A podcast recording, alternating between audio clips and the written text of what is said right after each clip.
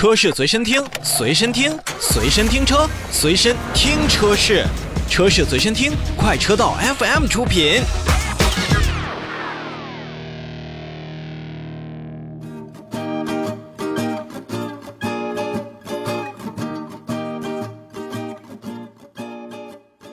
来到新车来了，咱们一起看新车。去年年底的广州车展上呢，广汽本田的全新奥德赛是亮相了。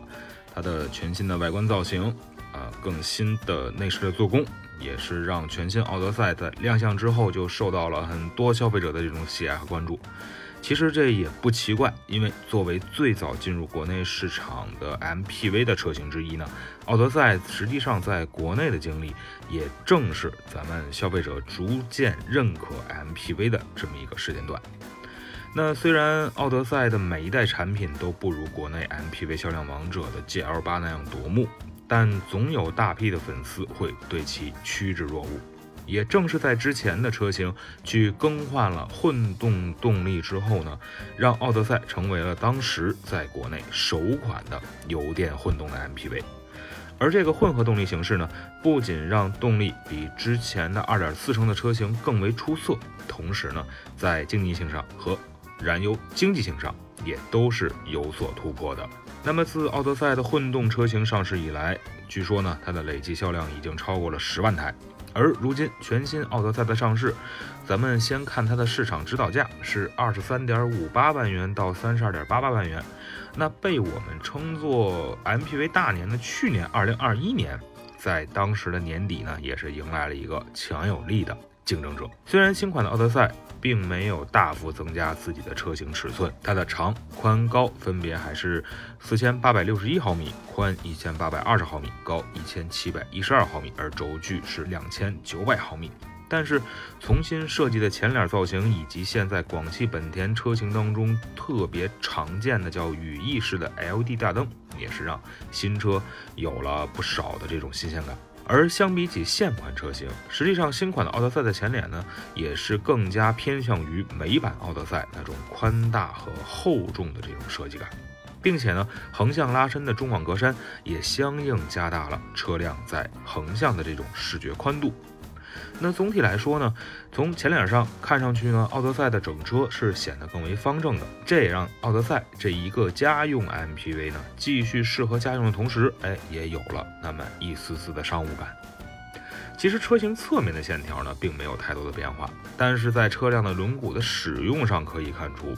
新款的奥德赛在高配车型当中已经使用了十八寸的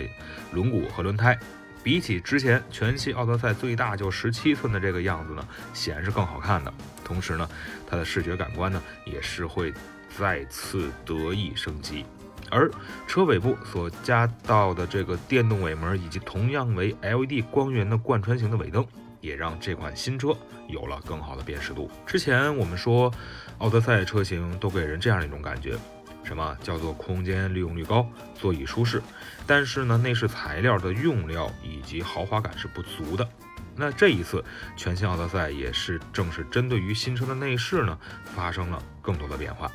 虽然刚才咱们提到了两千九百毫米的轴距并没有改变，但全新的奥德赛还是力求为车内带来更加舒适和温馨高端的这种氛围感。同时，为了让奥德赛车内更为安静，那么全新的奥德赛还新增了后排的双层隔音玻璃，并且呢，提高了尾门玻璃的厚度，也是进一步力求强化在车内的安静的效果。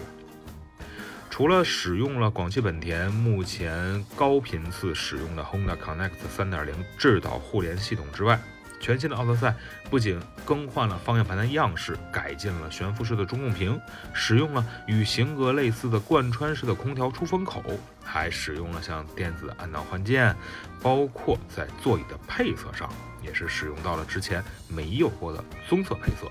是改变了以往只有纯黑的这样内饰的感觉，整体呢也是更温馨了，同时也显得高级感会更多一些。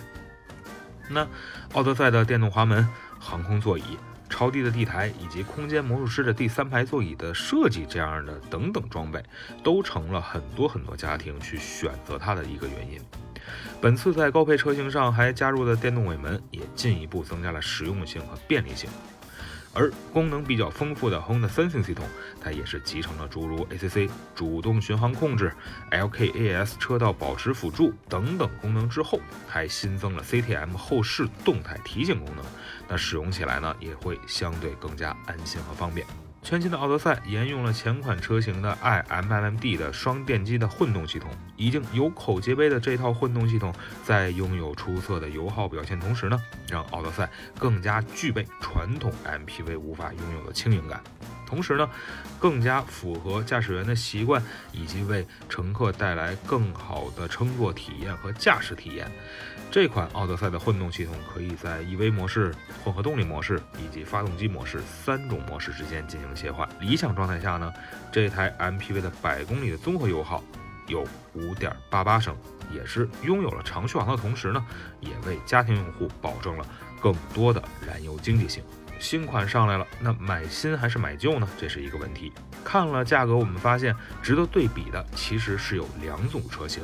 分别是同为二十七点五八万元的二零二二款的悦智享版和二零二一款的悦智享版，以及相差五千元的二零二二款的耀享版与二零二一款的锐尊享版。除去价格为二十九点九八万元的二零二二款的耀享版在配置上全面领先之外呢？同为二十七万五千八的新旧两款车型中，我们看到了诸如像前雷达、天窗、电动尾门、电动后备箱、液晶仪表、座椅加热、中控屏的尺寸以及功能上的不一致。那么简单来讲呢，就是老款显得更为的实用，而新款车型确实是在一些基础配置上有所缺失的，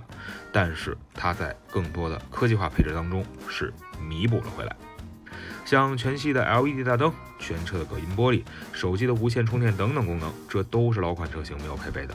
那总体来说呢，如果说我们的购车预算在三十万元，那么2022款的锐耀享版就显得更为的合适。而如果我们所在的地方还有一些老款车型库存的话，那么算上现在的些许的优惠，那么2021年度款式的智享版就是更具性价比的。其实不管 MPV 会不会销量大涨，我们都不否认2021年是 MPV 的一个上市大年。塞纳、嘉华、库斯图，再加上我们现在已经看到的奥德赛和东风本田的艾力绅，消费者的选择呢，应该是越来越多。但同时，我们这也是看到了某些车型这样的加价行为。虽然厂家呢一直在强调我们不允许经销商加价的行为出现，但是消费者进店想平价提车，简直是天方夜谭。都说市场价格决定了市场的供求关系，这里呢也是给所有的可能会让大家喜欢的 MPV 提个醒。家用 MPV 啊，确实现在让不少的家庭视为出行的好帮手。有的车型呢，甚至是被看作了自己自家身份的一个象征。但汽车它终究是为我们人们出行所服务的，